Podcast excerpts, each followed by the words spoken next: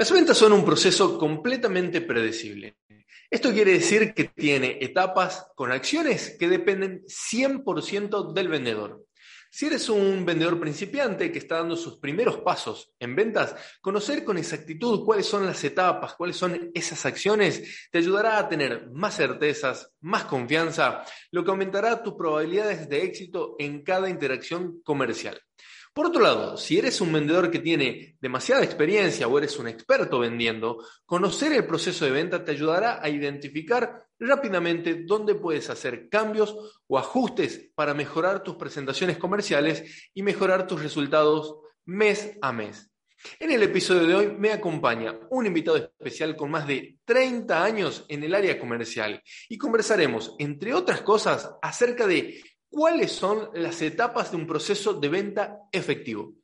Quédate con nosotros, esto es Hazlo ya, el podcast de Gimnasio para Vendedores.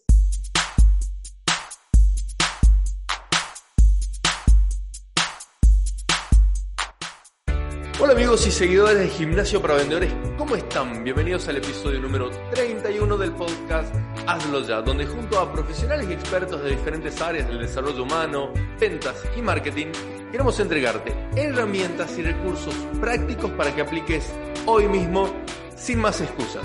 En el episodio de hoy me acompaña Patricio Pecker, quien es entrenador de vendedores y negociadores, conferencista internacional y autor de dos libros sobre ventas. Querido profesor Patricio, ¿cómo estás? Un placer tenerte en este podcast. Bienvenido. Hola Franco, un gustazo. Bueno, somos colegas te valoro mucho desde que eh, vos ingresaste a nuestra escuela de negocios como para, para seguir incorporando conocimientos y servir mejor a tus clientes. Eso ya hablaba muy bien de vos porque yo ya te veo vos súper bien formado y que aún así estés buscando cómo mejorar. Pues yo creo que ahí tenemos un lindo ejemplo para compartir también con las personas que estén viendo esta charla que vamos a tener.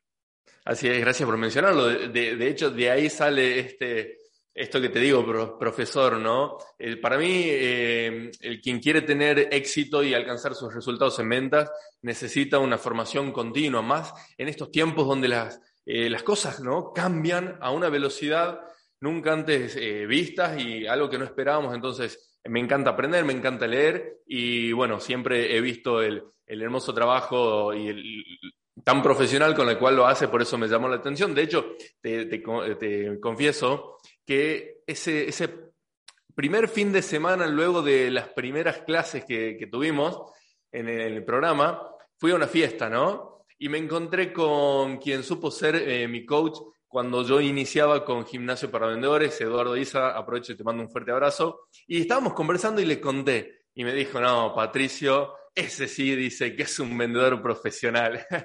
y, hablamos, y hablamos un poco de, de, tu libro, así que Gracias por todo lo que has compartido ahí. Bueno, Patricio, estamos acá y hablando del libro, ¿no? Eh, he mencionado que tenés dos. Eh, lo dije bien, ¿cierto? Son dos. Sí, con el tiempo ah, he ido escribiendo más. De hecho, hace poco salió uno sobre venta telefónica, llamadas en frío con resultados cálidos. Ese fue el último, el último libro.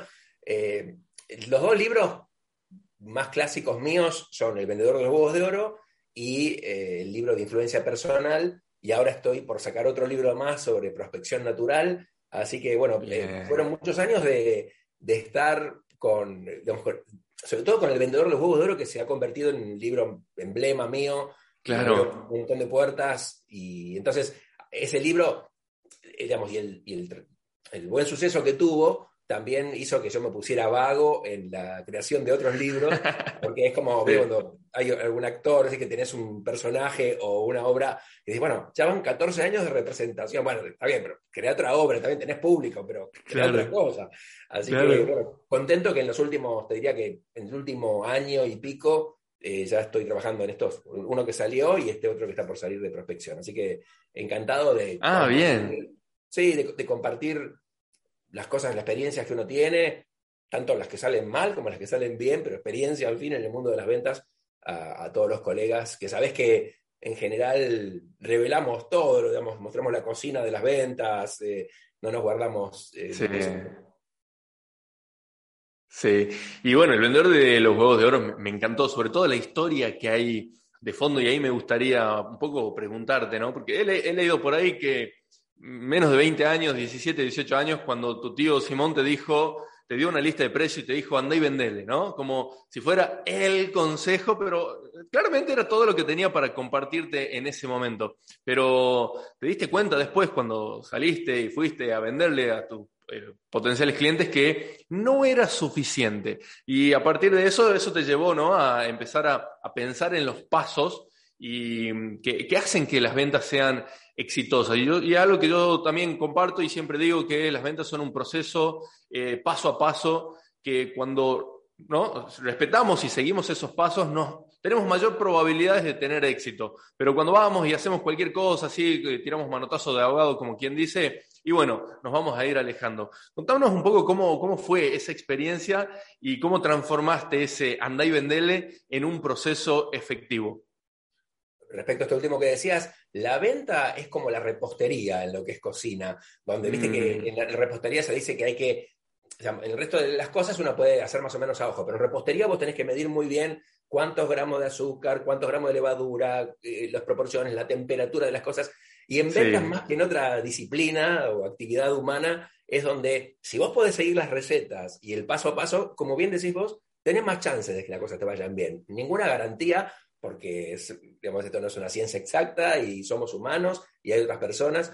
En cuanto a la experiencia que yo tuve cuando me inicié en el mundo de las ventas a los 17 años, eh, bueno, no es que yo quisiera trabajar en ventas cuando tenía esa edad, sino que tenía que trabajar y eh, estaba terminando ya mi secundario y mi mamá me dice, bueno, tengo que trabajar. Y entonces digo, bueno, pues yo no sé dónde voy a trabajar. Bueno, ¿por qué no vas a hablar con tu tío Simón que te pueda dar un trabajo? Eh, mm. Bueno, mi tío Simón era un, eh, ya era grande en ese momento. Yo no, recuerdo, mire, cuando uno es jovencito, la, edad de las personas grandes no sabes bien cuánto sí. pero para mí tenía como 80 años, no creo que tuviera tanto, a lo mejor de mi edad de ahora, que estoy cerca de los 60. Eh, pero claro, él había sido un inmigrante que llegó a la Argentina, como se decía antes, con una mano atrás y otra adelante, y, y, ni siquiera hablando el idioma, con lo cual, eh, esas personas que han vivido tantas eh, penurias y tantas complicaciones y han salido adelante por su esfuerzo personal, eh, son de esa idea, ¿viste? porque yo cuando me reuní con él pensando que me iba a dar un trabajo administrativo de cadete, y él me dice, no, yo lo único que te puedo dar es un trabajo de vendedor, y tampoco como empleado, vos vas a ganar en función de las ventas que haga. Ahí es como... Por resultados. Una cachetada de realidad que, viste, como dices, uh, esto, esto es las ventas, y yo voy a vender y entonces, y para colmo no era que, no sé, andaba a vender eh, lapiceras a la calle o curitas, o, sino que era ir a venderle a empresas productos químicos. Yo no tenía la mm. menor idea, yo estudio para perito mercantil, ni idea de nada técnico. Entonces, cuando le empecé a hacer preguntas, él digo, bueno, pero tío, ¿qué, voy a, ¿y a qué empresas voy a ver? ¿Usted me va a dar un listado de clientes? Me dice, no, yo ya tengo clientes, yo los veo yo, ¿para qué necesito? Que... claro, los tenés que conseguir vos. Uh, bueno, digo, ¿y, sobre química cómo voy a aprender? Y ahí es donde él ya me, agarró y me dice, mira, eh, acá tenés la lista de precios, acá dice el producto, dice el precio, y es el cliente el que sabe, vos no tenés que saber. Claro. Vos, vos, tenés que hacer preguntas, el cliente te va a responder y el cliente sabe de química. Así que vos eh, andá a visitarlo, preguntarle qué necesitan, mostrarle la lista de precios y decirle, mire, vendo todo esto, ¿qué usa usted de acá? Entonces me daba algunas pautas, pero extremadamente básicas. Claro, y chiquitas. Pero también, pero muy reales. Imagínate esa situación de, mira, anda a mostrarle lo que haces, mostrar lo que vendes. Eh, la persona va a ver los precios, va a ver los productos y todo eso, qué vende, o, qué compra, qué usa él.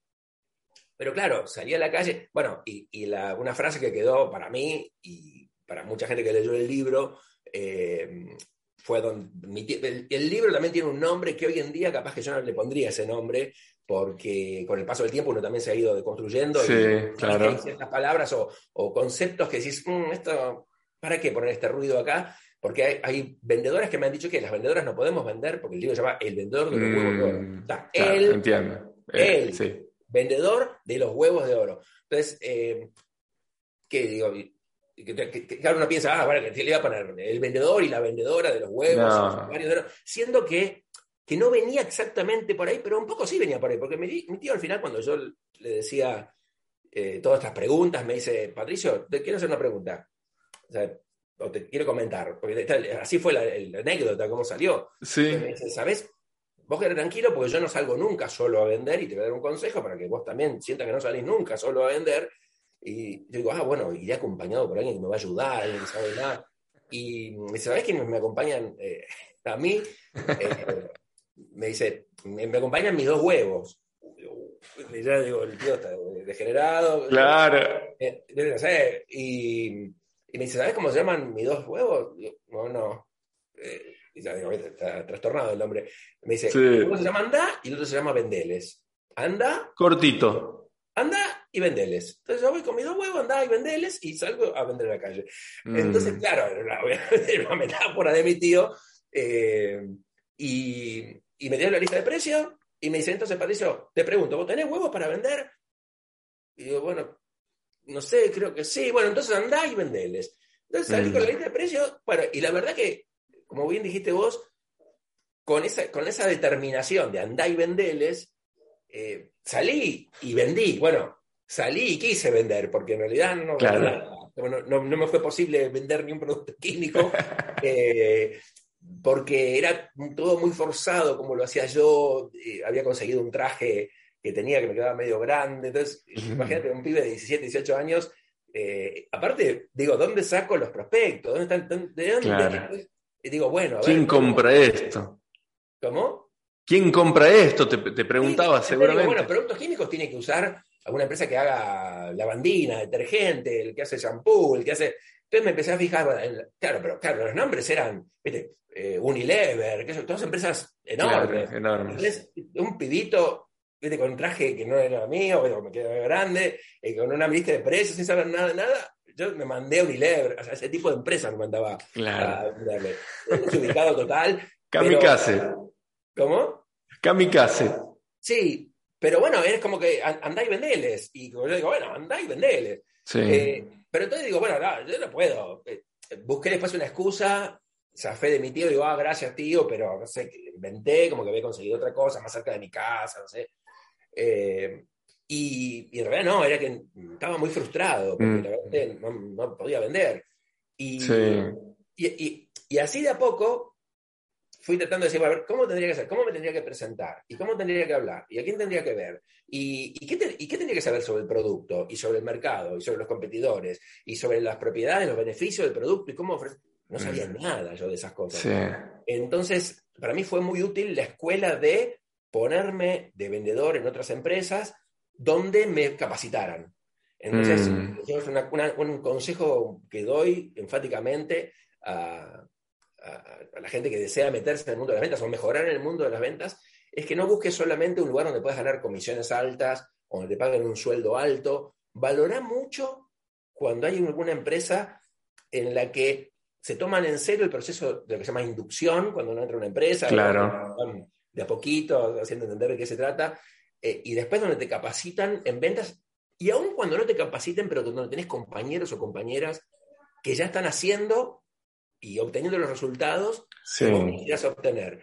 Entonces, eh, por una cuestión de imitación, primero imitando, primero copiando, y después de a poco con tu personalidad para que va, empiece a aflorar, digamos, tu naturalidad en tu expresión y cómo sos vos con las personas, pero con los procesos que ya hacen otras personas, la rueda ya está inventada. Bueno, así fui yo desde los 17 años, 18, que, ya, que terminé, que tuve un par de meses con mi tío trabajando, y después en cada empresa en la que estuve traté de aprender, eh, claro. no me dio miedo, el consejo de mi tío me ayudó muchísimo porque, por ejemplo, en un momento yo trabajé 14 años en ventas industriales y me fue muy bien en esa empresa. Primero como vendedor, después supervisor y después como gerente para toda eh, la, so la, zona noreste de Argentina, desde Rosario. Eh, sí. Y era, éramos la sucursal a quien mejor le iba, siendo que yo no tengo formación técnica y que claro. todos mis colegas eran ingenieros mecánicos, personas con, con, mucha formación técnica y vendíamos productos industriales. Y ahí es donde yo pude hacer un poco el clic entre, bueno, yo de productos industriales no sé, ya fui aprendiendo de ventas, pero sí.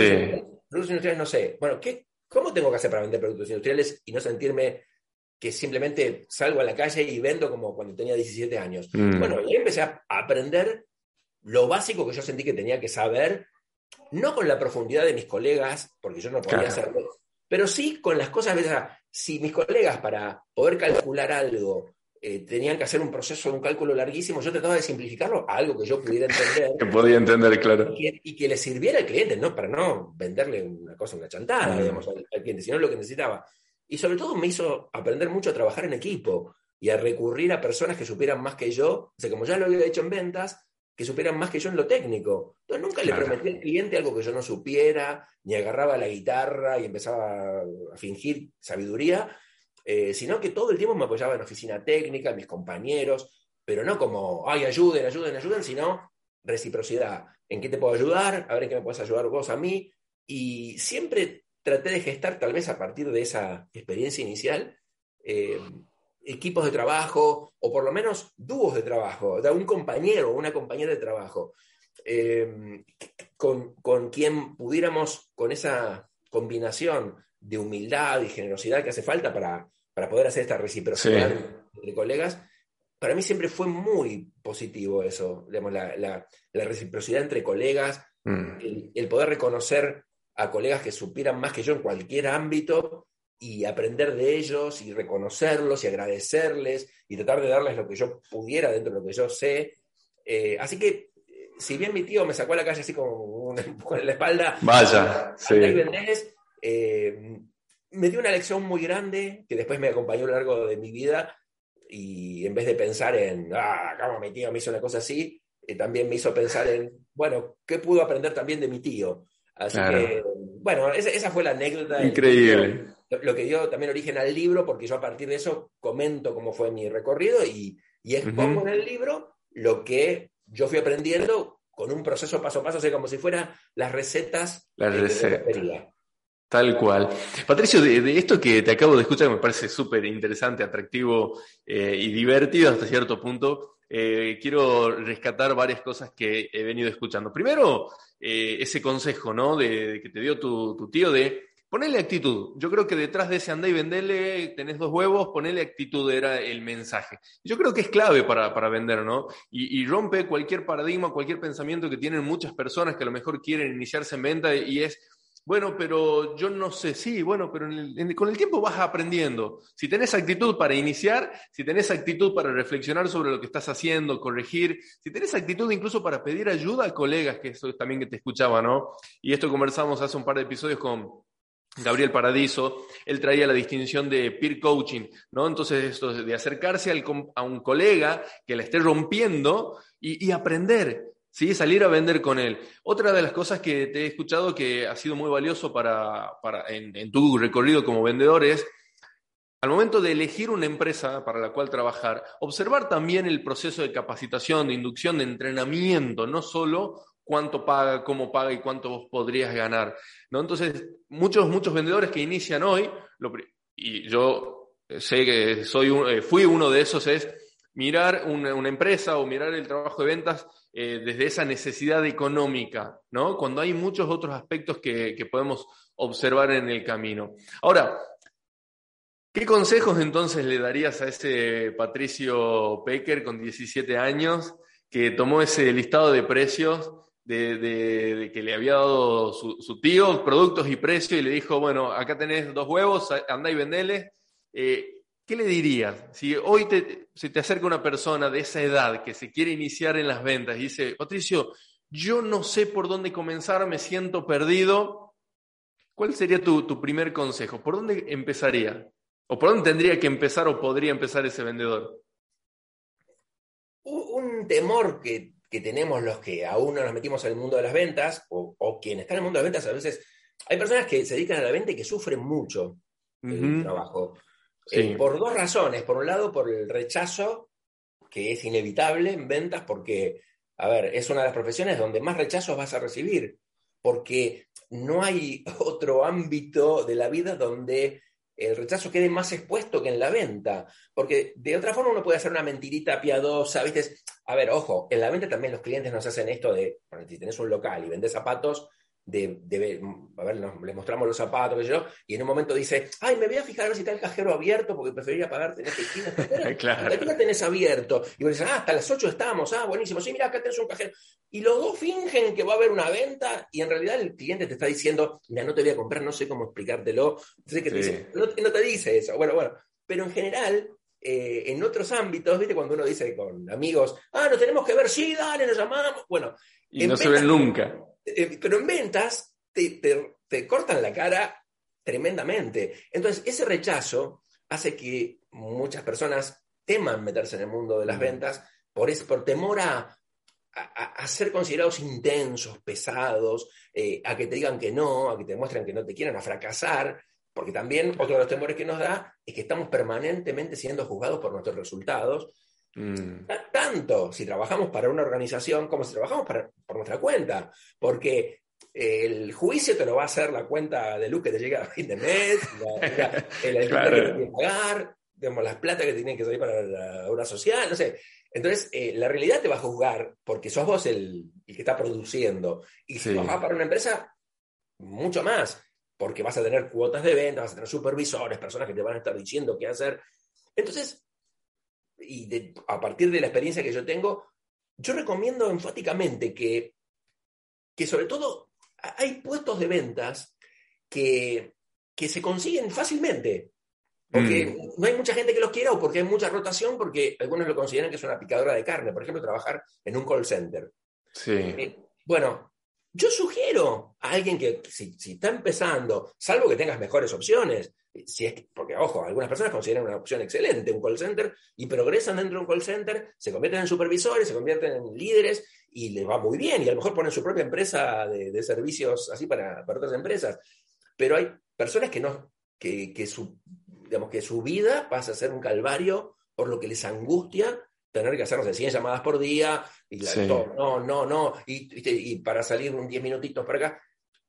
Pero yo les diría que lo tomen como un entrenamiento. ¿Viste cuando uno va con un personal trainer o cuando va a un campamento de, formación, un curso para comandos, para boinas verdes, para. Bueno, tómalo como algo así, tómalo como un aprendizaje.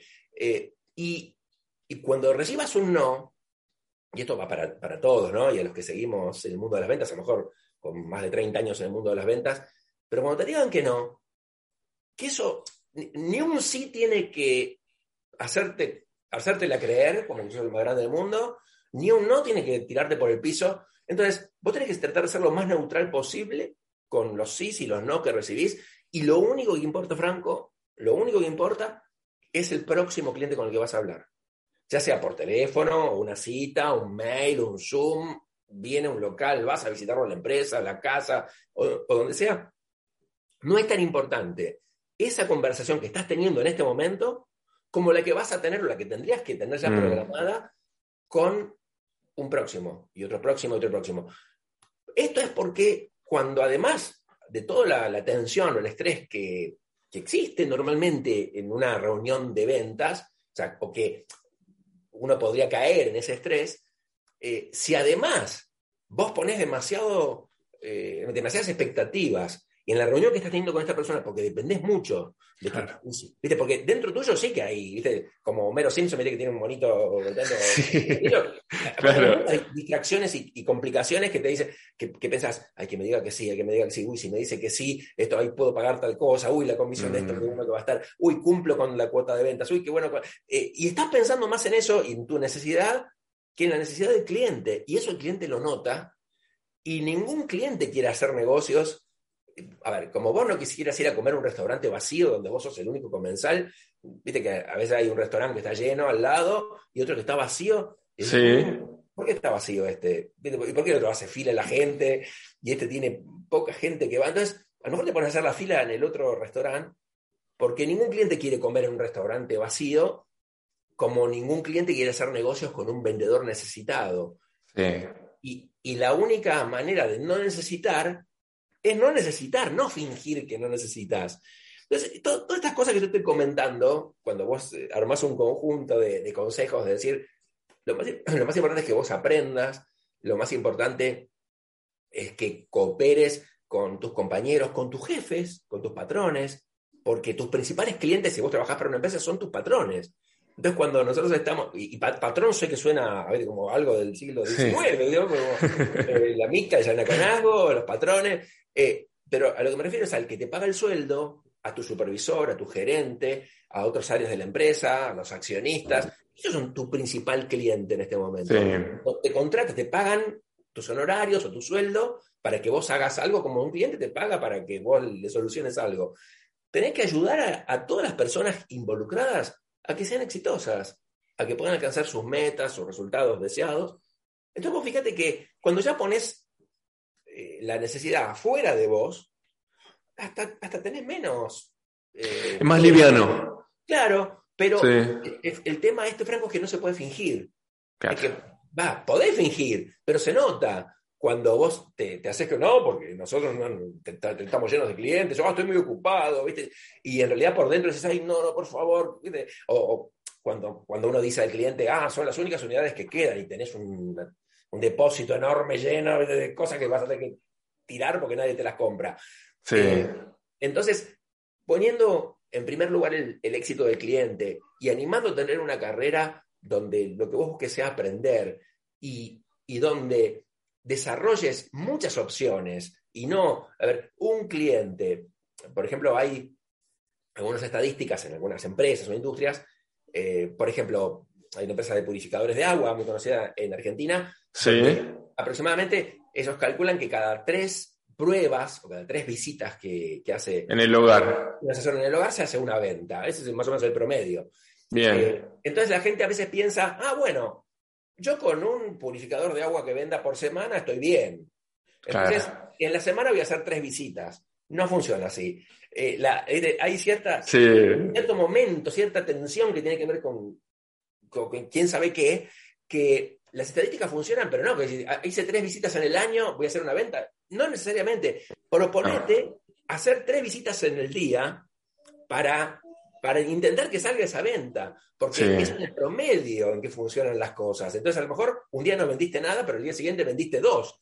Pero si haces una un día, o la otra, o sea, una el lunes, el otro el jueves, el otro el domingo, y qué sé yo, eh, pero, pero no tiene que ver con la metafísica, tiene que ver con los promedios y... Los promedios, sí. los números. Así que con estas cosas media fuzzy logic que te acabo de decir, de, varias recomendaciones, sí, me encanta. le diría a alguien que quiere meterse en el mundo de las ventas y que tenga menos presión, que, que se divierta, eh, mm. que te sirva también para conectarte con más personas, para aprender a comunicarte, para aprender a escuchar, a trabajar en equipo, a trabajar en una empresa, a trabajar con empresas. Y si tenés que trabajar solo, y si tus clientes son, no sé, usuarios de, Mercado Libre, por ejemplo, y también aprender a manejarte como sea el tipo de venta que vos hagas, eh, a comunicarte, a escuchar y también a vincular personas que puedan hacer negocios entre sí, aunque vos no estés eh, formando parte de eso. Eh, una de las cosas que más me ha gustado a mí a lo largo de mi vida, pero está dentro de las ventas, pero también fuera del mundo de las ventas, es yo soy una especie de casamentero del mundo de los negocios o de las amistades, porque me encanta, che, ¿a vos te gusta esto? ¿A vos te gusta esto? Vos tenés que conocerte con tal. Claro.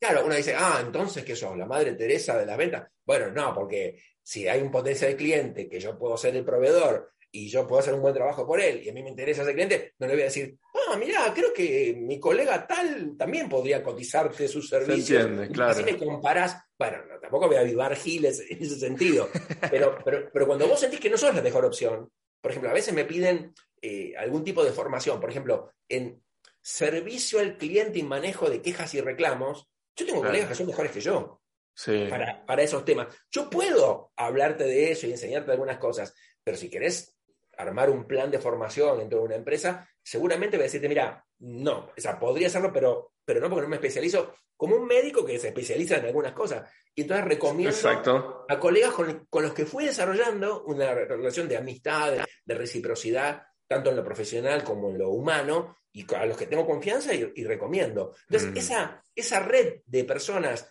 que te empiezan a ver como alguien que los ayuda a, alcanzar sus objetivos, a tomar buenas decisiones, y donde no siempre estás pensando vos en signo pesos en tu cabeza. Eh, ojo, vamos a ver una parte utilitarista, si querés, de esto. En el largo plazo paga esto, porque después las personas a las que vos presentaste, a veces paga con un agradecimiento, sí. pasa, con acordarse de vos cuando después de a lo mejor de cinco años lo llamás para algo, eh, entonces queda como, una, como un agradecimiento permanente que ha abierto una cuenta corriente de, reciprocidad, de amistad, de cariño, de respeto, de decir, uy, una vez que persona me ayudó. Y en el mundo de la influencia, ser el primero eh, en, dar eh, es también algo poderoso porque ese agradecimiento que queda del otro lado, a veces la otra persona queda también con las ganas de, ¿y cómo podría yo retribuirle a esta persona de alguna manera? Y si vos no sos el primero que da, bueno, nunca vas a conseguir ese tipo de influencia tan poderosa que es eh, el, dar primero y que el otro sienta que, de alguna forma te dé de reciprocidad en algo parejo con vos. Así que bueno, eso es un poco resumen de, de mis recomendaciones generales a alguien que quiere entrar en el mundo de las ventas o quiere ser un poquito más feliz o exitoso en el mundo de las ventas. Sí, eh, eh, comparto lo que, lo que te he escuchado decir, ¿no? Voy a ir un poquito de, atrás hacia, hacia adelante. Eh, por un lado, hablabas de esto de la, del promedio, ¿sí? Y lo uno con lo que decías también de aprender a gestionar los, los rechazos. Porque es, hay veces que los sí llegan en las últimas tres llamadas pero ya hiciste seis antes. ¿sí? Entonces, ¿con qué actitud ¿sí? llegás a esas últimas llamadas?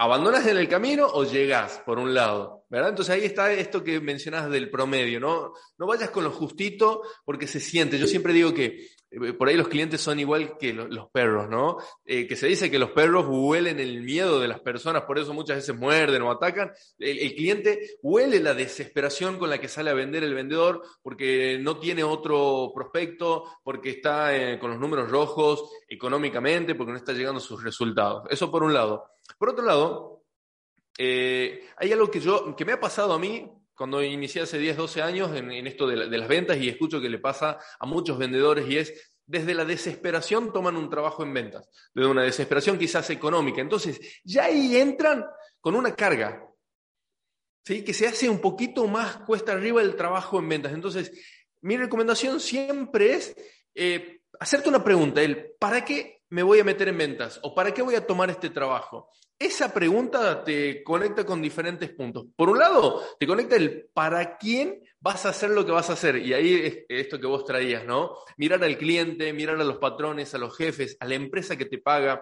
mirar a tu familia. Si mirar eso no te enciende como para atravesar esa situación adversa en la que estás quizás económicamente, no hay comisión que te vaya a motivar. Si no hay algo contributivo que te encienda a ir por más, no importa cuánto te paguen. O sea, y, además, lo que te paguen vas a alcanzar tu, cuota mensual, vas a alcanzar tu número y vas a frenar o vas a disminuir la velocidad. Pero cuando hay un para qué mayor, una contribución más grande que yo vendedor, seguís buscando, seguís llamando, seguís prospectando, seguís insistiendo. ¿Por qué? O sea, mira, eh, mi conversación privada es, prospecto, te voy a volver a mandar un mail porque realmente sé que esto te puede ayudar me has contado que necesitas que tenés este dolor. O sea, espero que no pienses que soy molesto, pero yo creo que necesito mandarte otro mail. Entonces, lo hago por mi cliente, porque mi cliente puede estar en mil conversaciones a la vez y no solo pensando en que me tiene que responder a mí. Así que este, este, este trabajo interno que mencionabas, Patricio, antes de, eh, de vender o de hacer cualquier acción, me parece que es clave. Al momento de reflexionar, porque también escuché un poco eso, ¿no? De, Ew, anda, hacelo y pensaba para, aprender, para, mejorar. ¿Qué recomendaciones le darías a un vendedor para que esa reflexión, ese análisis de lo que hace sea efectivo, sea productivo y, y, le saque mayor provecho, incluso a ese no, incluso a ese llamado que no se dio, incluso a ese mail que no se recibió respuesta? Hay alguna pregunta, algo a observar que vos eh, tenés en cuenta al momento de, de esa reflexión? por un lado, respetar mucho el no del cliente. Porque que un cliente te diga no es. A ver, a veces el cliente, esa, esa figura que hacíamos del que va a la zapatería y dice hasta qué hora tienen abierto, sí. Eh, los que estamos en venta estamos muy acostumbrados a que un cliente tiene con nosotros un diálogo a través de mail, WhatsApp, visitas o lo que sea, puede ser de cinco minutos o puede ser de semanas o meses, y de pronto llega un punto donde deja de respondernos, no aparece más por ningún lado, eh, o nos dice, ah, sí, dale, eh, fíjate, llamame, sí, dale, estamos viéndolo, pero el mes que viene, y, o tenemos que seguir pensándolo, o, ah, qué gusto que viniste. Y es preferible a veces un no rotundo que un eterno tal vez, donde los dos fingen, viste que, ah, bueno, entonces sí, te, voy a llamar, y el tipo cuelga y dice, me voy a llamar, pero no sabe cómo decirte que no. Entonces, cuando un cliente te dice que no, por un lado, no rendirte en el momento, porque a veces te dice que no y, es, y, hay alguna eh, desconfianza o alguna objeción que quien mm. tenga que le impida tomar la decisión eh, y que quiera seguir pensándolo. Bueno, pregúntale, eh, ¿hay algo más que te gustaría seguir pensando sobre esto? ¿Hay algo en particular? Repasemos el tema precio, repasemos el producto, la solución que te estoy ofreciendo, la entrega, mm. la garantía, y a lo mejor de pronto salta algo y dice, sí, eso es lo que me preocupa, la garantía, o cualquiera de los aspectos, o condición de pago, ponele. O, y lo que pasa es que son, son, ustedes son muy nuevos, o son, o de pronto son chinos, o son argentinos, ¿viste? Las objeciones pueden venir de, cualquier lado, o me preocupa la plata, o me preocupa lo que sea. Entonces, pero cuando uno ya gestionó, digamos, y manejó y respondió, y, y, está el no del cliente, porque si, están, si es todo un proceso, está buenísimo que lo sigas haciendo, pero cuando ya hay un no, la única manera en que vos podés aprender de eso es que cuando te vas de ahí, ocurran dos cosas. Por un lado, que no te quedes pensando qué necio que es el cliente, qué tarado mm. que es, cómo no se da cuenta, porque el tipo lo necesita, pero viste cómo son, viste, viste la gente no se da cuenta. Bueno, vos estás ahí para que se den cuenta. Estás ahí para ayudar, para que, para que puedan reflexionar y tomar una decisión, para influenciar en esas decisiones si consideras que son funcionales con el éxito del cliente. Entonces, no hay un, viste que en PNL, en estas cosas se, habla de que no hay eh, clientes o pacientes, pero vamos a tomar, no hay clientes resistentes, sino que lo que hay son vendedores poco flexibles. Entonces, mm. si bien podemos, digamos, eh, no es que, ah, entonces siendo flexible voy a cerrar el 100% de las ventas, no, de ninguna manera. Yo no cierro el 100%. ¿Vos cerrás el 100% de las ventas, Franco? no, no, y, no y, yo, y yo siempre digo, quien sí lo haga, que arme un curso y yo soy el primero en comprarle. Es como que, me dice, ah, inventé la martingala para jugar al casino y ganar siempre. Y escribí un libro. Claro. luego decís, ¿y por qué escribís un libro y no vas por los casinos y ganás y te haces millonario? Pero, pero por otro lado, ¿me la va a contar en un libro a mí? Entonces, bueno, mm. el, que te dice que cierra, se hace el campeón de la venta, que cierra todas las ventas y, y habla como si fuera el DiCaprio haciendo un papel de lobo de Wall Street, en realidad no vendemos todo lo que quisiéramos o no cerramos el 100% de las ventas. Entonces, amigarnos con el no del cliente, tratar de entender por qué nos dijo que no, ver si es el mm. cliente adecuado, o sea, si, prospectamos bien, si lo calificamos bien. Pero aún así quisiéramos todo eso bien, la gente puede decirnos que no y está fenómeno. Entonces, está bien. la otra cosa que tiene que ocurrir, o sea, salvo que vos digas, uy, eh, no le hice el seguimiento adecuado, no lo califiqué bien, no me di cuenta que estaba hablando con alguien que no puede tomar la decisión o que no tenía el dinero, se lo podía haber preguntado de una forma correcta mm. en la primera reunión y no tres meses después que salga que no tenían el dinero o que... no, pero la, esta decisión la vamos a tomar el año que viene. bueno, aprender cómo hacerlo mejor la próxima vez, respetar el no de cliente, pensar, bueno, a ver cómo lo voy a hacer yo mejor la próxima vez y no porque vayas a un camino de perfección, pero sí de excelencia en, en lo que esté a tu alcance. Y después, por otra parte, que ese tiempo de reflexión sea muy chiquitito, porque tenés tu agenda llena de personas con las que conversar. Digamos, acá la clave, como decía, es, digamos, lo que yo quisiera transmitir y lo que se conoce como la ley Pecker, que es eh, a mayor necesidad de lograr una venta, menos posibilidad de conseguirla. Y no porque haya, porque haya un tema eh, metafísico detrás de esto, sino porque eso se nota tu necesidad. Se nota, como decimos, te huele, el cliente lo huele, el cliente, desconfía y dice, bueno, mm, lo voy a seguir pensando porque dirá, ¿por qué me voy a ensartar yo en algo que este hombre me está mostrando que no tiene la cantidad de, clientes que hayan confiado en él? Eh, entonces, como tampoco está bueno ser uno mismo el que habla bien de uno, también eso te va a hacer aprender la importancia de tener testimonios, de vender mm. referidos, porque ahí ya hay una confianza heredada, donde al mismo modo que cuando llegas al restaurante ves lleno de gente, ya, bueno, me da confianza, o vas a algún lugar que está lleno de, diplomas o lleno de fotos de personas que ya compraron en ese lugar y están felices, o testimonios que viste en una página de Facebook de, alguna empresa, o, calificaciones en Google. Eh, todo eso da confianza, así que trabaja mucho para no tener que llegar vos con engreimiento al próximo cliente, a decir, porque yo, porque yo, porque yo, he logrado, he logrado, he logrado. Mostrar casos, mostrar testimonios o comentarios que te den tus clientes. Entonces, digo, el, momento de la reflexión tiene que ser, tiene que existir cortito. porque yo te diría que si tenés muchos prospectos, claro, podés cometer el error de hacer mal con todos, todo. Entonces, no vas a vender nunca o vas a vender siempre con la misma proporción pero en la cantidad, o sea, en el respeto del no, en, ver qué, podés mejorar vos y en rápidamente tener una nueva oportunidad para. Porque vos no tenés que tener solamente oportunidades nuevas que estás abriendo, o sea, de, ah, buenos días, soy tal, me dedico a tal cosa, sino que vos tenés que considerar en esas otras opciones clientes que estén en diferentes etapas del proceso de ventas. Algunos que de seguimiento, algunos que los vas a llamar para pedir un testimonio, algunos que te compraron hace un tiempo y querés saber cómo le fue, algunos que cotizaste y todavía no hubo una respuesta, algunos que te anotaste, se anotaron mutuamente, mira, lo, seguimos, entonces miércoles de la semana que viene, bueno, justo miércoles, ah, bueno, tengo que hacer un llamado.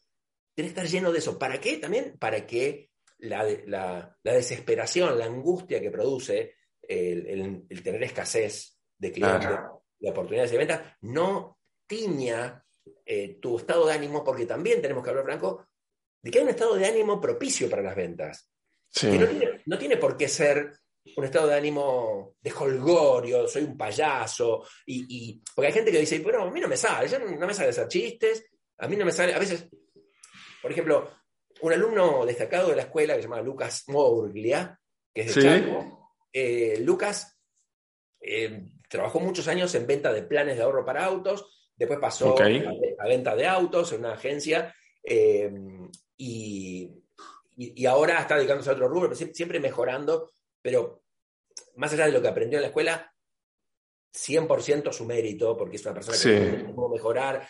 Eh, y bueno, ¿por qué lo menciona Lucas?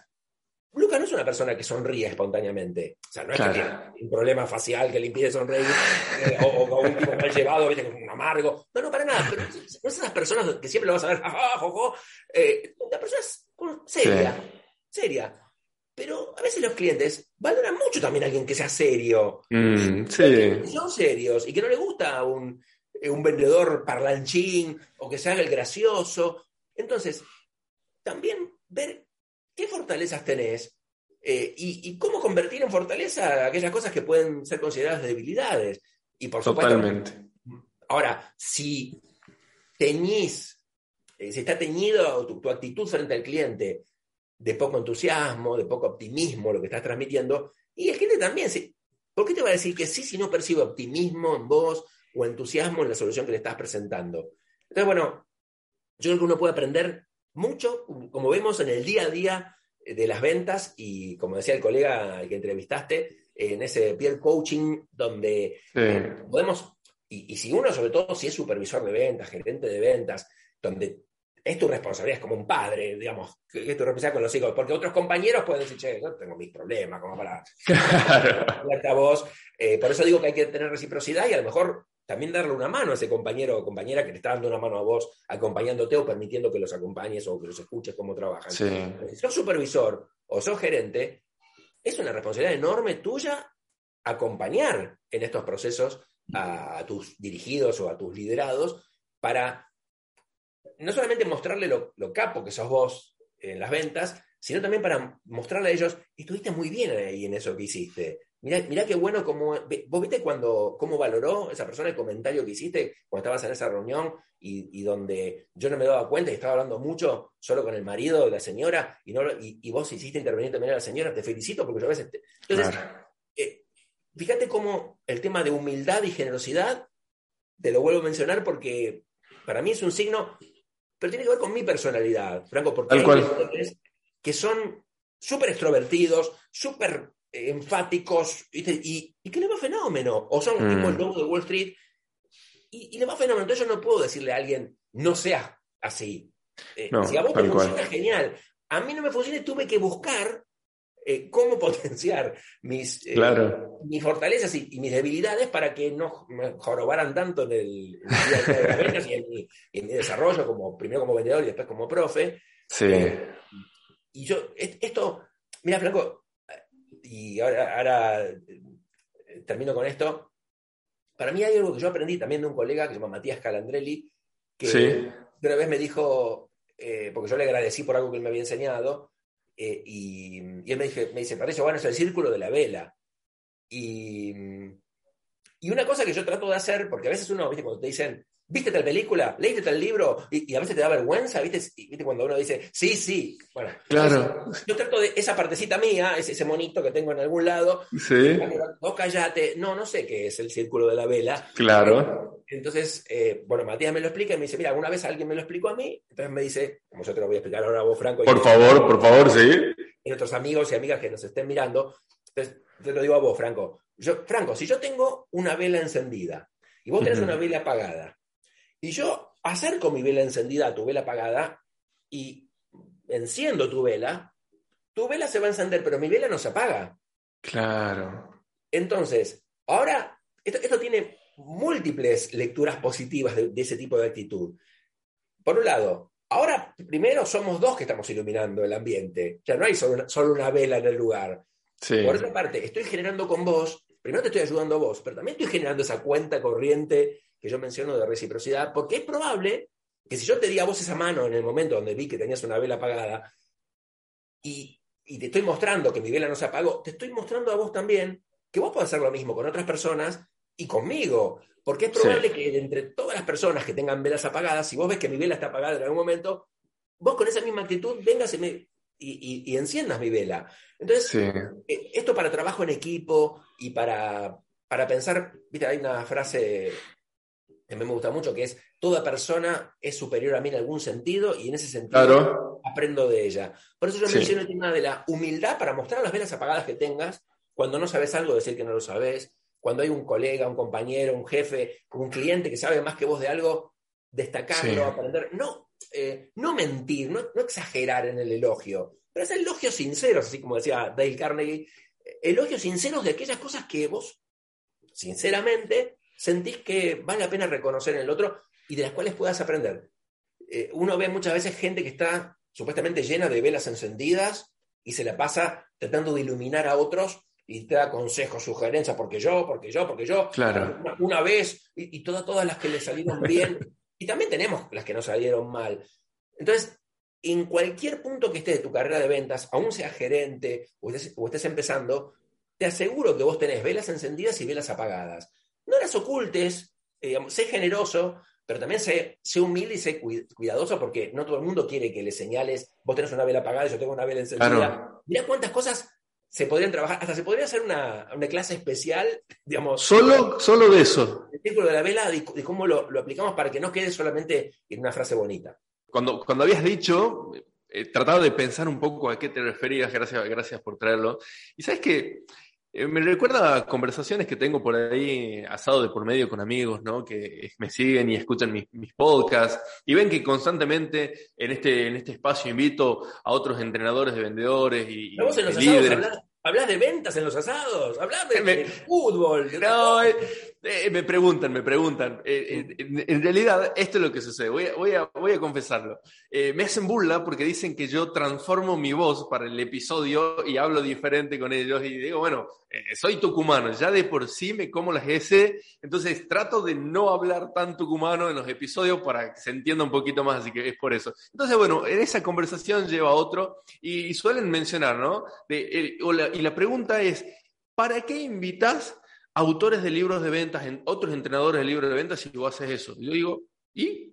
Justamente, porque yo he aprendido de esa persona a través de un curso, a través de un libro, a través de un video, ¿sí? Y yo lo he conocido de alguna manera y quiero que este espacio de mi podcast sea también para eso, para que quienes lleguen aprendan de la conversación y después puedan ir a tus redes sociales, ver tus videos, comprar tus libros, hacer tus cursos y sigan aprendiendo. O sea, ser yo el, facilitador de esa posibilidad a mí me hace sentir muy satisfecho. Entonces, cuando te escucho decir esto, eh, me, siento que estoy haciendo esto con este episodio. Así que también eh, vuelvo a agradecer el, el, hecho de que estés acá compartiendo todos estos conocimientos. Y vuelvo a la pregunta que te hice de esa reflexión, ¿no? Me quedó claro. Una reflexión chiquitita porque hay que seguir llamando, hay que seguir prospectando, hay que seguir pidiendo testimonios, reuniéndose con clientes, haciendo seguimiento, etc. Y escuche que la clave es mirar el proceso y tratar de identificar en qué parte del proceso podemos mejorar para las próximas reuniones. Ahora, y esto que estoy planteando me, lleva a una de las primeras preguntas de eh, este episodio. ¿Cuáles son? ¿Podrías resumirlo en, algunos minutos esos pasos que tenemos que tener en cuenta y que podemos revisar como para aprender continuamente? Sí, por supuesto que dependiendo del tipo de venta que cada uno haga, estos pasos se reducen a, dos minutos de intercambio de mensajitos de WhatsApp eh, o, a, mm. o, a, dos años de, de, venta consultiva visitando empresas, porque cuando se hacen, imagínate si tienes que hacer una venta de, de, elementos para el gasoducto que va a unir eh, este, vaca muerta con... Bueno, no son cosas que se resuelven en una visita y le dejo un folleto. Y a ver, ay, ¿cuánto están los caños? ¿Cuánto están los reguladores? Eh, bueno, a veces son, primero, vínculos de, de, mucho tiempo para que la persona quiera reunirse con vos, como cuando vos elegís un médico y, lo elegí también por sus antecedentes, comentarios, eh, los pacientes a los que atendió, eh, los, diplomas que tiene. Bueno, entonces, quiero decir que, por supuesto que esto varía muchísimo si vendes productos, si vendes intangibles, pero vamos a hacer un, paso a paso de la venta que de alguna forma esté involucrado en, aunque hagas ventas de cinco minutos o, ventas de dos años. Por un lado es más allá de los clientes que lleguen espontáneamente a vos, que algo bien habrás hecho si llegan espontáneamente a vos, está, bueno, ¿cómo busco clientes? Y, mm. cómo hago que esos clientes me encuentren a mí a través de eh, mis acciones en redes sociales, en participación en eventos. No se olviden, muchachos, chicas, de la importancia de, formar parte de asociaciones, de... Eh, hay una, una agrupación, no es una agrupación, bueno, una organización internacional que no sé si, si vos la conocés, si participaste alguna vez, Franco, se llama BNI. BNI, sí. Bueno, eh, BNI es una agrupación de. Es, es un, un, sistema de networking, eh, pero cuando uno habla de networking parece que fuera network marketing, que no tiene que ver con eso. No, no, no, nada que ver. De generar una red de contactos con colegas que pueden ser empresarios, eh, que, todos queremos vender nuestros productos, nuestros servicios, y que se reúnen entonces, son grupos que pueden ser de 10 personas, de 200 personas, cuya particularidad es que no tiene que haber ninguna otra persona en el grupo que venda lo mismo que vendes vos.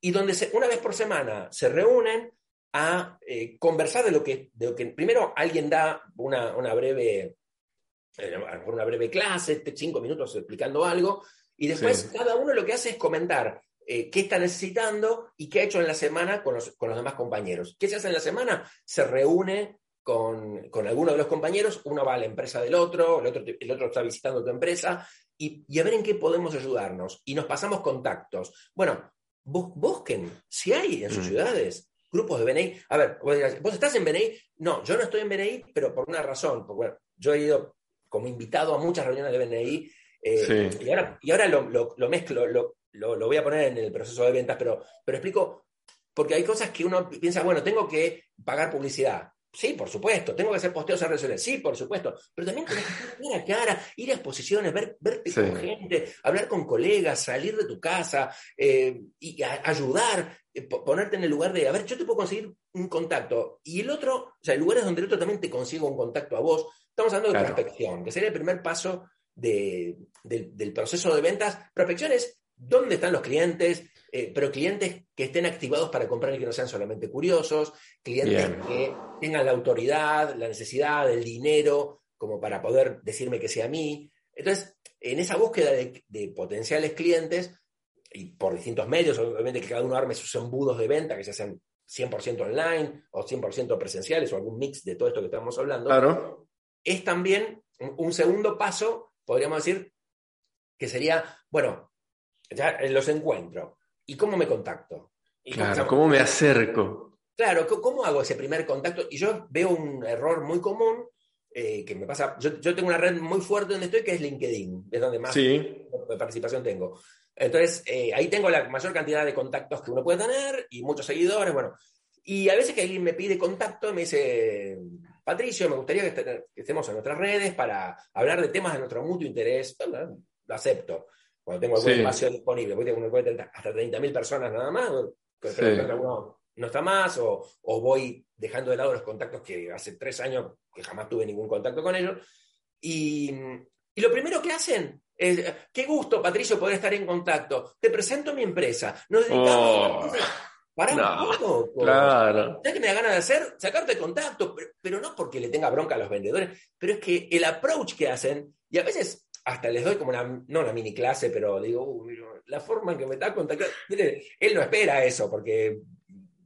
Eh, sí, sí, se entiende. También ahí para qué tengo que darle yo un consejo a alguien que no me lo está pidiendo, ¿no? Pero ¿cómo, estará gastando y quemando contactos porque, bueno, bueno, pero lo hizo mal y cómo lo tendría que hacer bien. Bueno, interesate en mí, en vez de pretender que yo me interese en vos. Ese es el, primer paso que tenemos que hacer en el mundo de las ventas. Interesate en mí, en vez de tratar de que yo me interese en vos.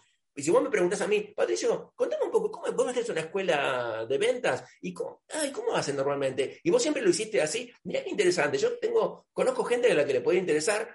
Eh, en mi caso, vamos a ponerle que no, no tengo vendedores a cargo, pero tengo algunos clientes que, les puede interesar y me pareció muy interesante un artículo que publicaste y lo voy a compartir. Gracias, qué bueno que podamos estar en contacto.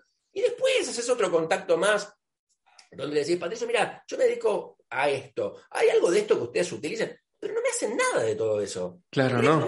Me mandan, nos dedicamos a esto. Folleto. Folleto, ¿y cuándo podríamos tener una reunión?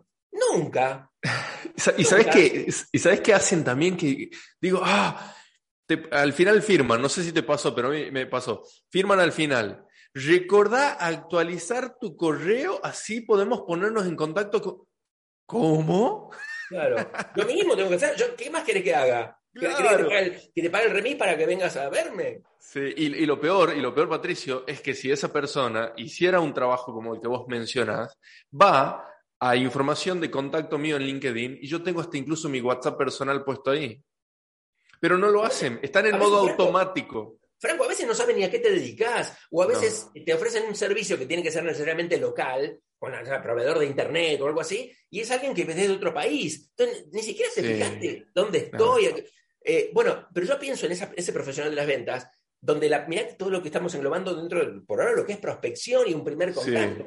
Mirá, o sea, es lo más inicial posible. y ya meten la pata ahí. Es que muchas veces la gente piensa, no, yo lo que necesito es cierre de ventas, es entrenarme en cierre de ventas. No, loco, tenés que abrir mejor la venta, la relación con el cliente. El cierre se va a dar de una forma más espontánea y natural mm. de lo que te imaginas si haces bien todo el proceso. Porque, digamos, a ver, ¿cómo sería el proceso?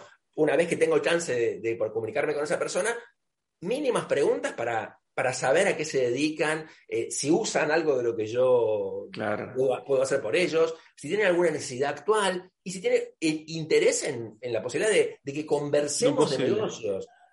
Eh, me encantaría conocerte un poco más, comentarte las cosas que hacemos y también ver si tenemos contactos en común que podamos brindarnos. Yo tengo algunas personas que creo que podrían interesarse en lo que vos haces y tal vez vos también nos podemos juntar con, y fíjate qué diferente que es, tengo esto para venderte, eh, ¿cuándo podemos reunirnos? Eh, los beneficios. Loco, si no te comenté ninguna necesidad mía, ¿por qué me estás ofreciendo un remedio para una enfermedad que yo no te comenté que tengo?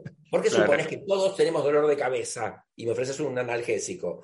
Entonces, eh, obviamente que te lo voy a hacer resumido porque uno puede hacer ocho pasos de la venta, pero una vez que estamos frente a, a esa persona, primero que calificamos que esta persona puede beneficiarse de mí, yo puedo beneficiarme de esa persona. Porque a lo mejor esa persona consume lo que vos haces o lo que vos vendés, pero en una cantidad ínfima que vos estás mm. abriendo todo un, laburo que vas a hacer con esa persona que te va a llevar un montón de tiempo para enterarte que usa uno por año de algo que vos tendrías que vender 500 por, por año para que tenga algún sentido la relación con esa persona. Entonces, eso tenés que averiguarlo casi en la, primera llamada o la primera visita que hace esa persona. Y algo importante, esa visita es tan importante que tu primera venta a esa persona tiene que ser venderle la reunión. Digo visita como puede ser un Zoom, una charla, o vender que nos encontremos, vender que nos, que nos conozcamos. Eh, uno a veces piensa, al ah, cierre de ventas recién se ve al final. No, eso es un cierre de ventas. Programar una reunión y decirle a qué hora, a qué día, aunque no haya plata, eh, eh, fue un cierre de ventas si lo manejaste bien. Y a veces no cerramos bien la venta ahí y, mandamos un mail al estilo de, eh, bueno, yo me dedico a esto, vi su página web, ponele que viste un poco.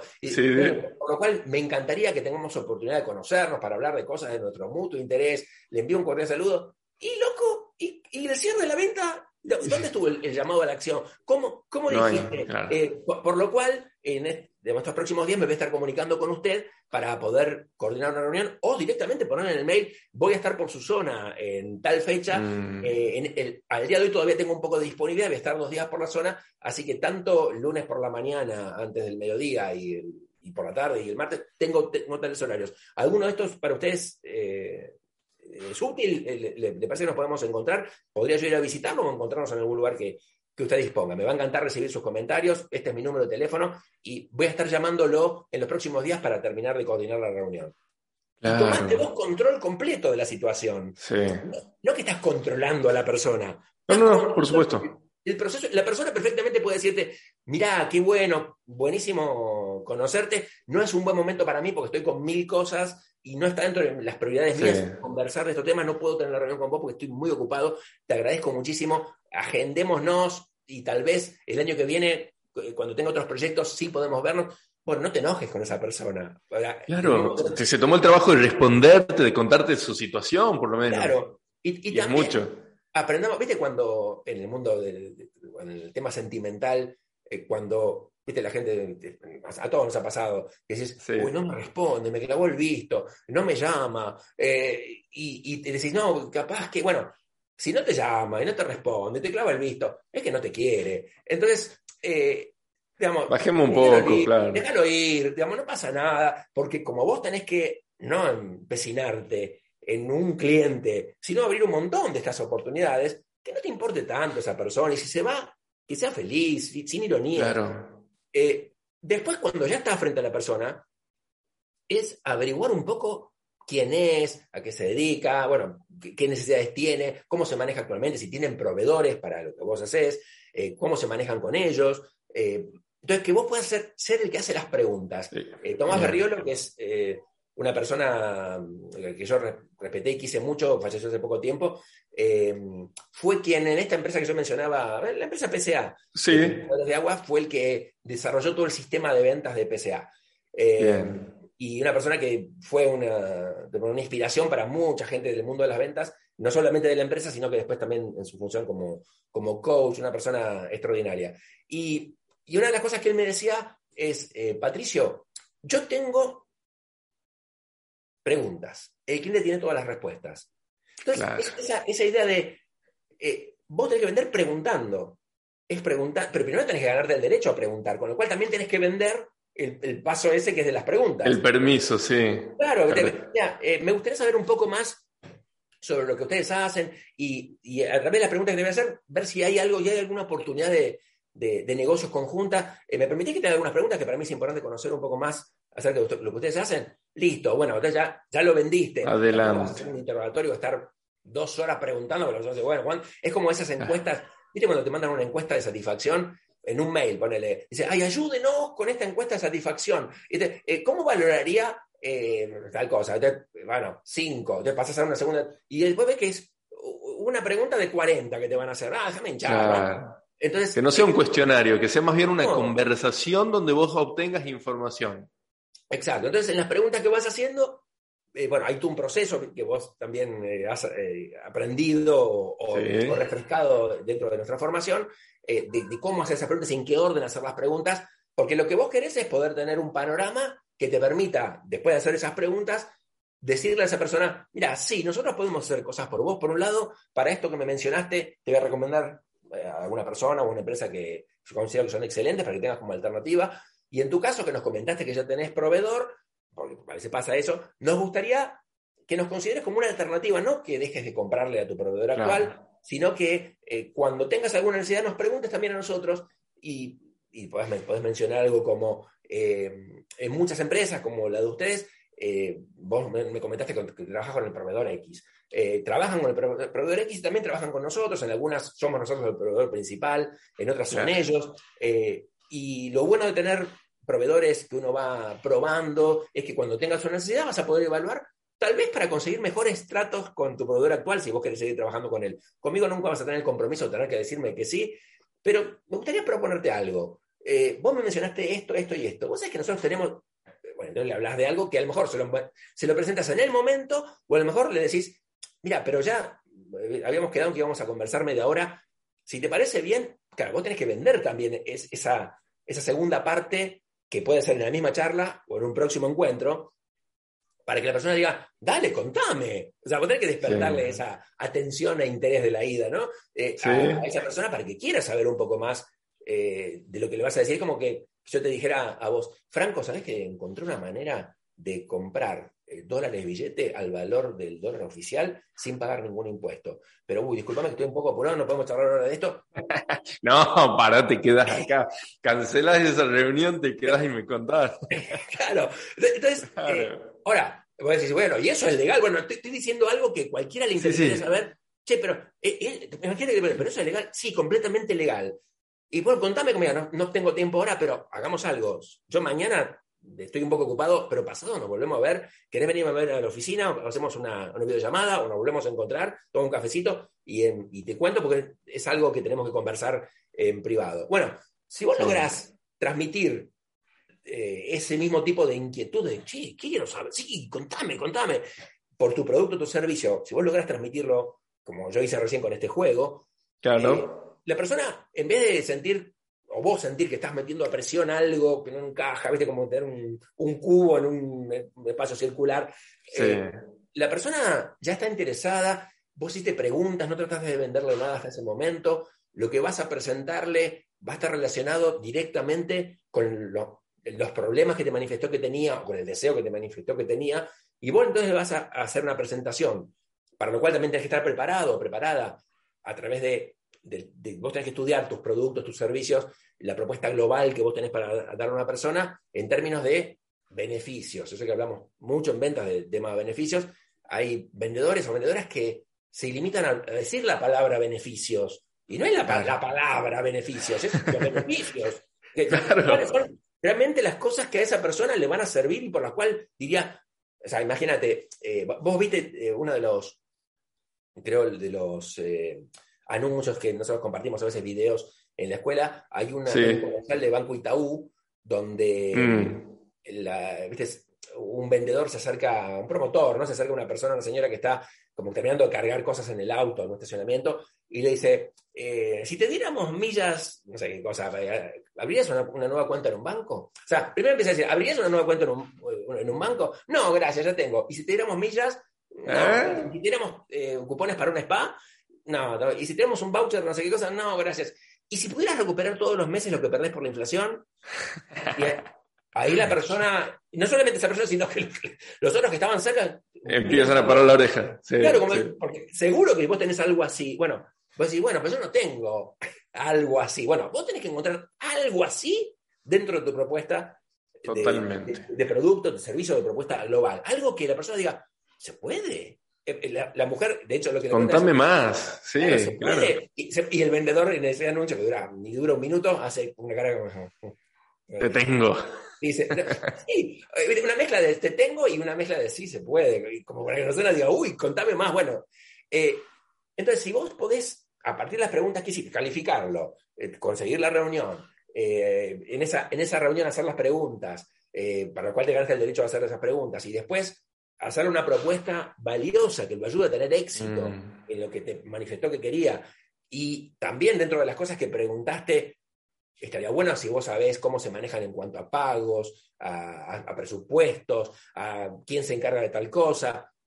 Entonces que puedas presentarle una propuesta que incluya una forma de pago que no sea un estándar que le ofreces a todo el mundo, sino que, y en función de lo que me comentaste, que ustedes prefieren el mejor precio posible eh, pagan de contado, pero quieren el mejor precio posible, termé una, una condición de pago con el mejor descuento, lo hablé con mi área financiera, el mejor descuento de contado posible. Por supuesto que si lo hiciéramos con otra forma de pago, que también por la categoría de cliente que son ustedes, eh, podríamos otorgarles 30, 60, 90 días de forma de pago, conversémoslo eh, obviamente que no te puedo hacer ese descuento si, si, vas a manejarte con esas condiciones, pero también tienes una línea de crédito con nosotros. Pero me enfoco en este momento en la condición de pago que vos me dijiste que, que esperas. Eh, pero ya le estás diciendo, porque a lo mejor dice, uh, sí, yo, yo digo eso, que quiero el mejor, el mejor descuento por pago contado, pero pero no en este momento, o en este momento financieramente no puedo. Entonces, dejar entrever. Ahí, abrís un poquito la puerta para esa conversación.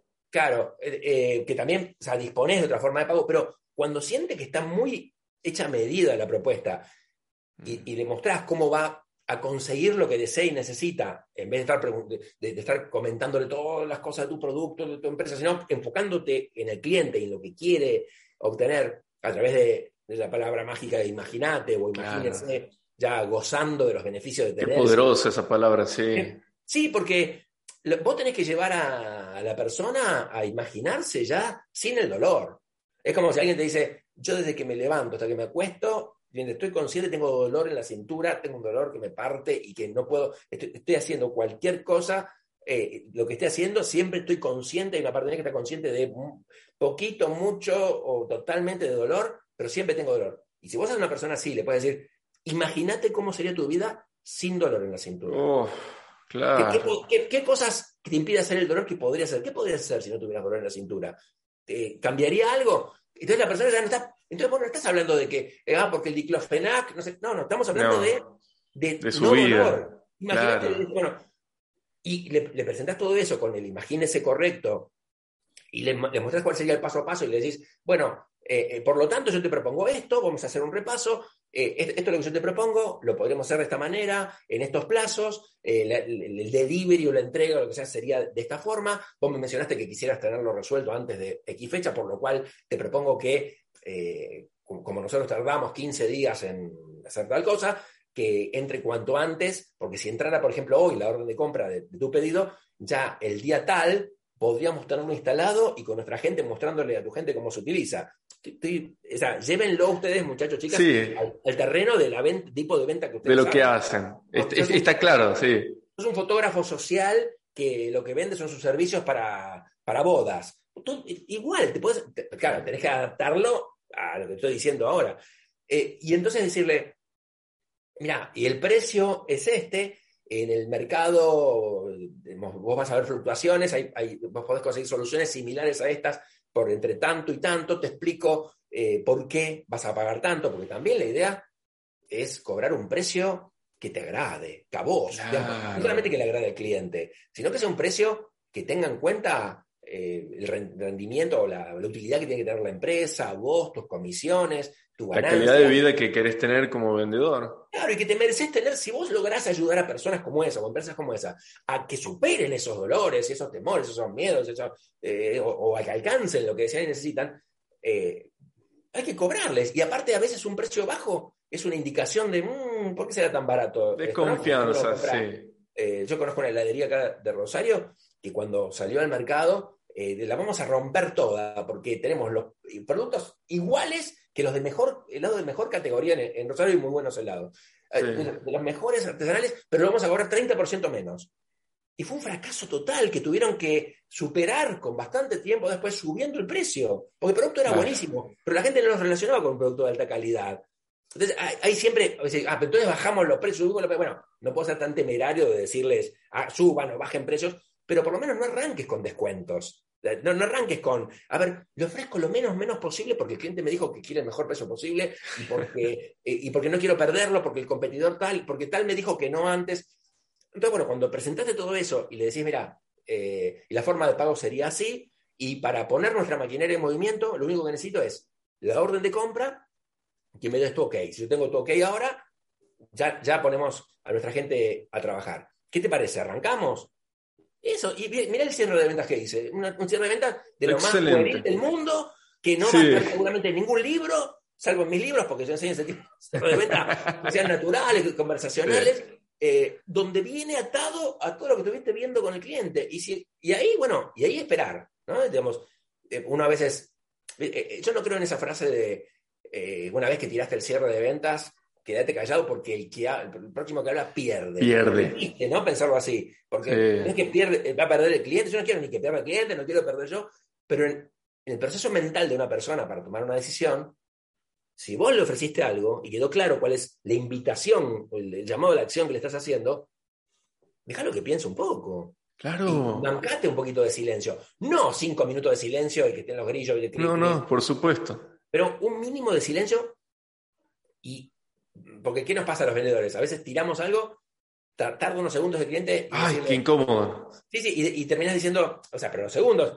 Y tal vez puedo hablar con mi gerente si, para, que nos mejore un ya cagaste. Bueno, perdón. Sí, sí, no, no, está bien. La, cagaste, la cagaste.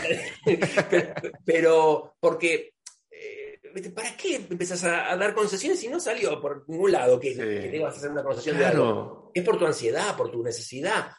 déjalo pensar. Y sí, ahora dices, ¿qué? Si el cliente no me responde y queda en silencio, ¿qué hago? ¿Nos quedamos los dos una hora en silencio? No, bueno, ahí decirle, mira, repasemos esto. A ver, eh, repasemos Vos me habías dicho que querías esto, esto y esto, que necesitabas antes de tal fecha, que lo que más te importaba era esto, esto y esto. Yo te hice una propuesta donde esto soluciona esto, esto, tal cosa, tal cosa, tal cosa. Te comenté que lo podemos hacer en el plazo que vos necesitas. Si, si ahora metemos la orden de compra, bueno, si, si no puede ser hoy, será mañana, pero para que estemos dentro de los 15 días que vos necesitabas, forma de pago que vos me solicitaste, y, ahí te dice él, capaz, cuando haces ese repaso, por eso digo qué importante que es cuando el cliente te dice, yo tengo que seguir pensando, o no, no puede tomar una decisión, mm. hacer un repaso de todos los puntos de la propuesta para que en algún lado va, a saltar el... Ojo, tal vez el cliente igual te puede decir, no, no, es que simplemente lo quiero seguir pensando, o a lo mejor necesitas seguir pensando, claro, tengo que, tengo que conversarlo con el área de tal, o tengo que conversarlo pero, con... Pero son cosas que no dependen, ¿sabes, ¿sabes, lo que me encanta de lo que estás trayendo? Que vos estás trayendo cosas que depende que haga el vendedor cuando se presenta una situación. La respuesta depende del prospecto del cliente.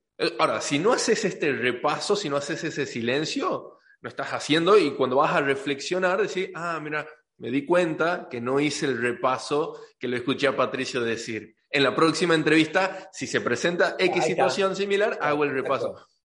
Estás entregándole al vendedor acciones que están en sus manos. 100% tienen el control de eso. Matías Galandrelli, que te lo mencioné antes, escribió un libro que se llama eh, Déjeme pensarlo, la peor objeción que reciben los vendedores, la, objeción más temida de los vendedores. Déjeme pensarlo. Ah, no, no, no, lo conocía, no lo conocía ese libro. Tremendo. Sí, no, sé si estará en, circulación, porque ya tiene algunos años, y, las veces que yo lo he visto publicado eh, fueron, eh, por ejemplo, en diarios que sacaron ah, ese libro, en revistas. Entonces no sé si se, podrá conseguir en este momento, pero eh, eso de déjeme pensarlo, la objeción más temida de, de, los vendedores. Claro, porque es como que se articula ¿Qué le vas a decir? No, no, no, no lo piense porque usted tiene que actuar ahora, porque si pareces un mercachifle charlatán. Eh, pero si vos, eh, participando del mundo del cliente y, dándole razón a que, eh, que, lo, que lo quiera seguir pensando, diciendo, sí, entiendo que es una, es una decisión que hay que pensarla y me gustaría así repasar con vos algunos puntos porque a lo mejor querés pensar algo más y yo te puedo aportar algo más de información que te permita, cuando lo pienses, si tienes alguna duda, ya te lo en cuenta. A ver, repasemos juntos para que vos lo pienses tranquilo. Y ahí, por más, vos fíjate, no le estás diciendo, te voy a hacer todo un repaso porque quiero que decidas ahora. Le estás diciendo, para que puedas pensarlo y decidirlo mejor, hagamos un repaso, así ya te vas con el repaso hecho. Pero es probable que en el repaso salte algo que pueda ser solventado en el momento y a lo mejor se cierra en el momento la venta. Entonces, el tema es cómo vos presentes el proceso. Cuando decimos hay que vender las preguntas, bueno, hay que vender el repaso también.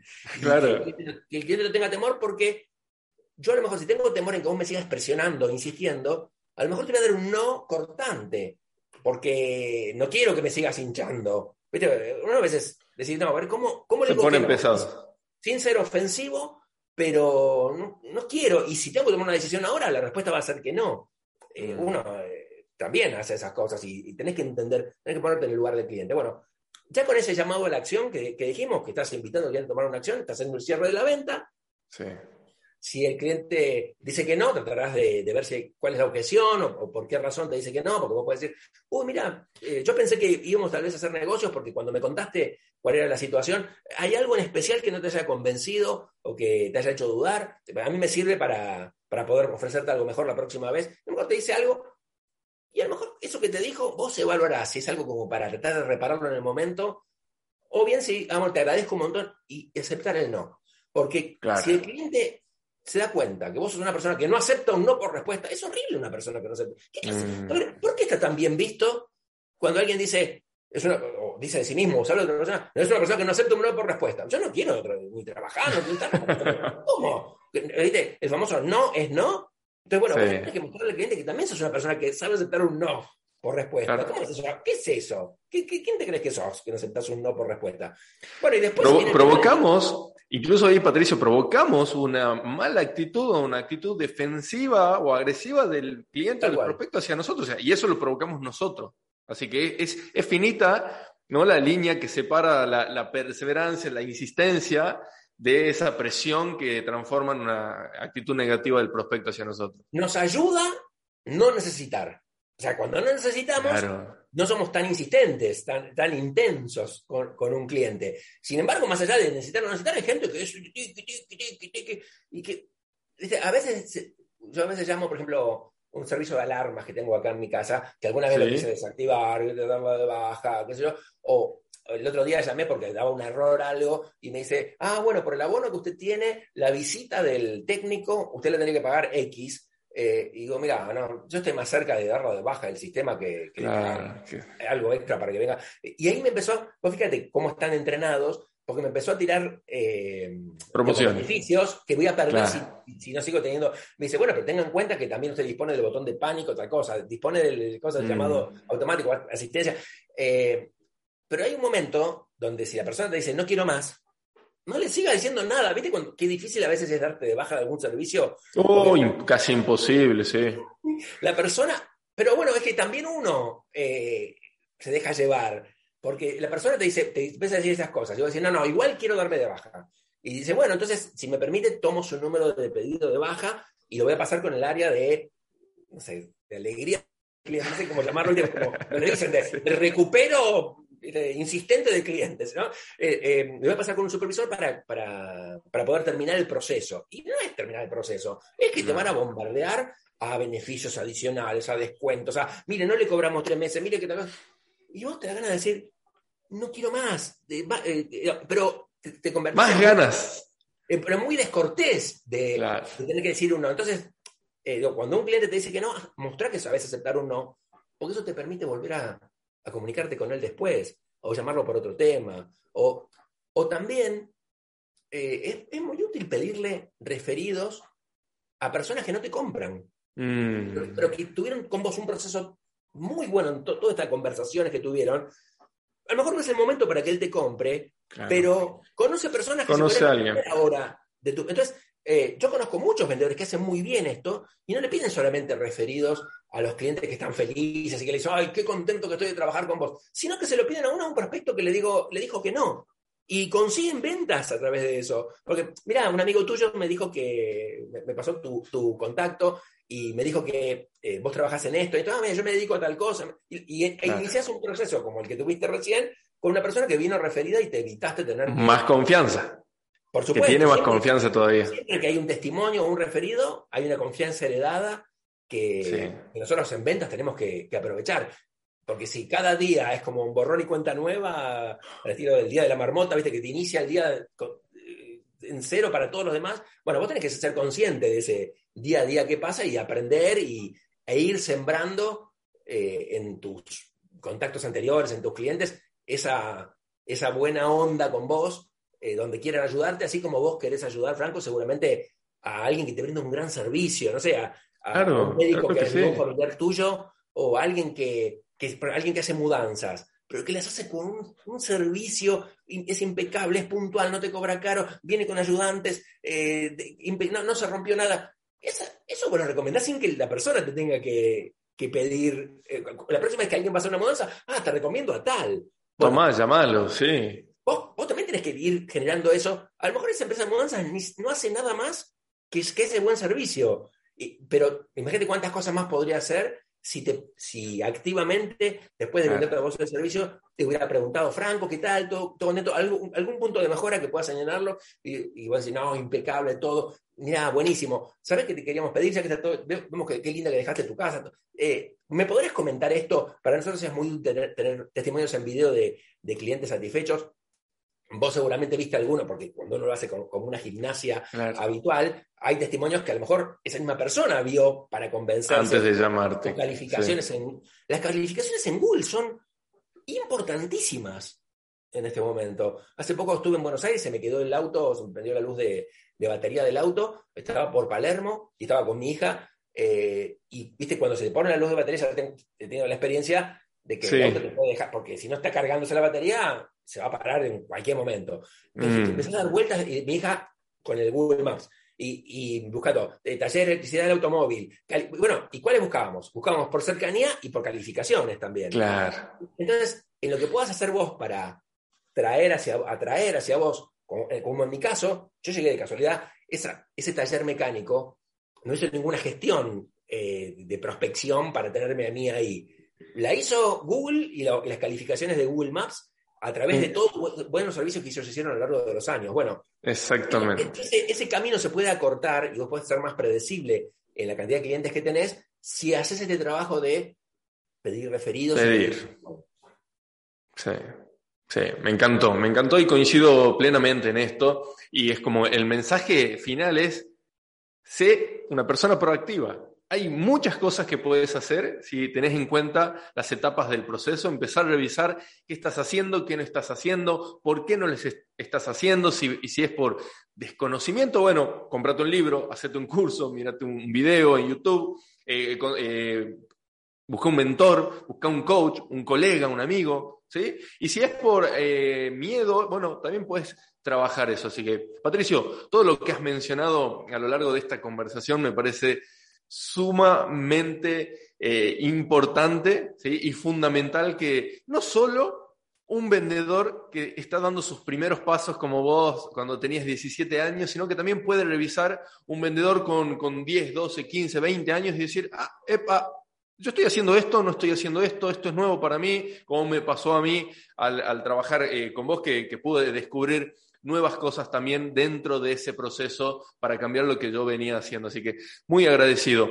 ¿Hay algo que no hayamos conversado, que no te haya preguntado, que vos no hayas mencionado, que vos me digas, Franco, no me puedo ir sin decirte esto? ¿O crees que estamos completos y todo lo que has compartido hasta aquí ya, ya está bien? No, me parece que suena pretencioso como decir, no, ya he dicho todas las grandes cosas, pero siento que hemos cubierto bastante en esta conversación. Eh, me sentí muy a gusto y creo que, que, debe ser de las charlas más completas que he tenido. Será porque también, al ser vos colega, no solamente del mundo de las ventas, sino también un profesional como docente en este mundo y, coincidir nosotros en muchas cosas, eh, fue todo tan fluido que al hablar así entre, entre colegas que tenemos coincidencias, se facilitó todo y me sentí muy a gusto. Así que, eh, no, de, mi parte, yo creo que fue una linda charla, espero que haya servido llega, eh, llega un momento también donde uno quiere, más allá de, del tema personal o de los ingresos míos como profesor, eh, me gusta poder conversar y, compartir cosas que sirvan en general. Eh, y, estoy muy cerca de quienes se dedican a las ventas, sabiendo lo difícil que es, pero al mismo tiempo que hay cosas que pueden simplificarlo y que pueden hacer que vivas una vida un poco más grata, que saques un poquito del estrés de tu vida y que puedas hacer que venga un poquito más de abundancia, solamente con algunas cositas que puedes ir mejorando y sobre todo eso, recalcar el tema de la humildad y la generosidad para aprender y para, en este, esto de las, de las velas apagadas, el ciclo de la vela, las velas encendidas y las velas apagadas, saber que eh, podemos ir buscando en el mundo cómo ampliar las tortas o los pasteles y no solamente cómo repartimos migajas o cómo cuidamos que, nadie, vea que tengo velas apagadas, eh, porque te conviertes en una persona mezquina, en una persona arrogante y que esa arrogancia proviene tal vez de esa debilidad que no te animás a, a mostrar, pero que internamente vos sabés que tenés. Y, y qué lindo cuando uno puede reconocer a otras personas y cuánto valoran las personas cuando uno les reconoce algo, cuando uno le dice, che, qué bueno que sos en esto, o te vi cómo manejaste esta situación con un cliente cuando estaba enojado y la verdad que puede ser una magia que hiciste, no entiendo cómo lo hiciste, yo no sabría cómo hacerlo, te quiero felicitar, sos un capo, sos una capa en esto y, la próxima vez que, lo voy haciendo voy a prestar más atención o a lo mejor te voy a preguntar cuando tenga una situación similar, pero te lo quería, te lo quería reconocer. Bueno, imagínate qué lindo que es para una persona que, que alguien te reconozca cosas y más si sos jefe, si tenés gente a cargo, hay una frase que a mí me gusta mucho que es, tenés que encontrar a la gente con las manos en la masa haciendo algo bien. Porque uno siempre está buscando encontrar y descubrir a la gente. A ver, este seguro que me está.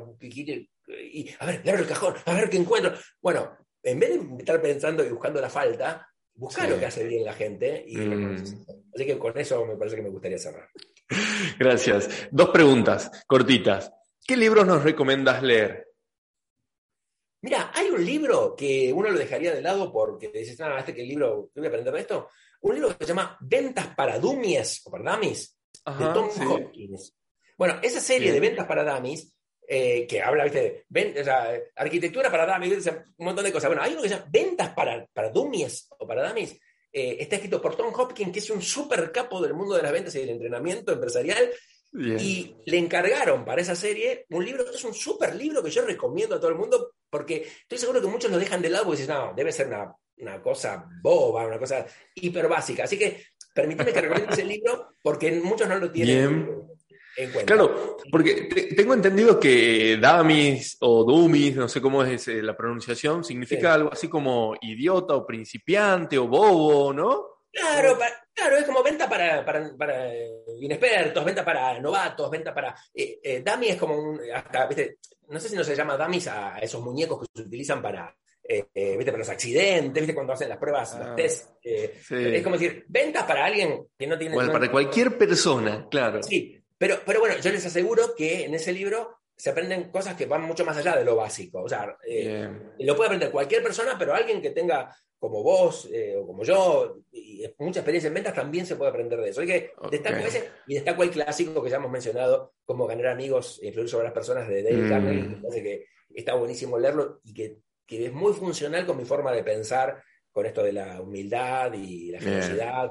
Eh, Obviamente que esto no es una religión, esto no, estamos eh, juntos para un tema ético, eh, pero por supuesto que la ética tiene que estar dentro de lo que hacemos. Lo que quiero decirte cuando antes se decía una frase, el crimen no paga. Eh, bueno, hacer bien las cosas en ventas sí paga. cuando vos mm. haces bien las cosas y, y, y, y dejas de lado algún interés personal para, para pensar, a ver, ¿y cómo ayudo a esta persona? ¿Y cómo, me enfoco en su éxito más que en mi necesidad en este momento. En mediano y largo plazo te aseguro que es un camino que, la gente va a ver el recorrido, va a ver las huellas que dejaste y vas a tener muchos beneficios. Esos serían los dos libros que yo recomendaría en este momento. ¿Me preguntaste algo más? Anotados. No, esa era la primera pregunta. Y la segunda y última pregunta. Quienes quieran saber más de vos, ¿dónde te encuentran? ¿Cómo te ubican? ¿Cómo te conocen? Mira, en redes sociales, eh, tanto en Facebook, Instagram, eh, y en LinkedIn estoy presente, así que buscan Patricio Pecker. Pues, tengo bastantes seguidores, sé que va a ser fácil eh, darse cuenta cuál es el perfil real. Eh, si, donde más estoy es en LinkedIn, así que si usan LinkedIn, búsquenme. Es probable que no pueda aceptarlos como contactos por la cantidad de gente que mm. tengo, pero sí pueden poner seguir. Y yo, por supuesto, que si me siguen y les gustan artículos y comentan cosas, yo también se las comento y respondo, interactúo mucho con, con la gente por esos medios. Y si no, buscar en nuestra página, la página de la escuela, que es cuarteldeventas.com. Bien. Excelente. Ahí pueden encontrar mucha información del tipo de formaciones que brindamos. Buenísimo. Patricio, muchísimas gracias.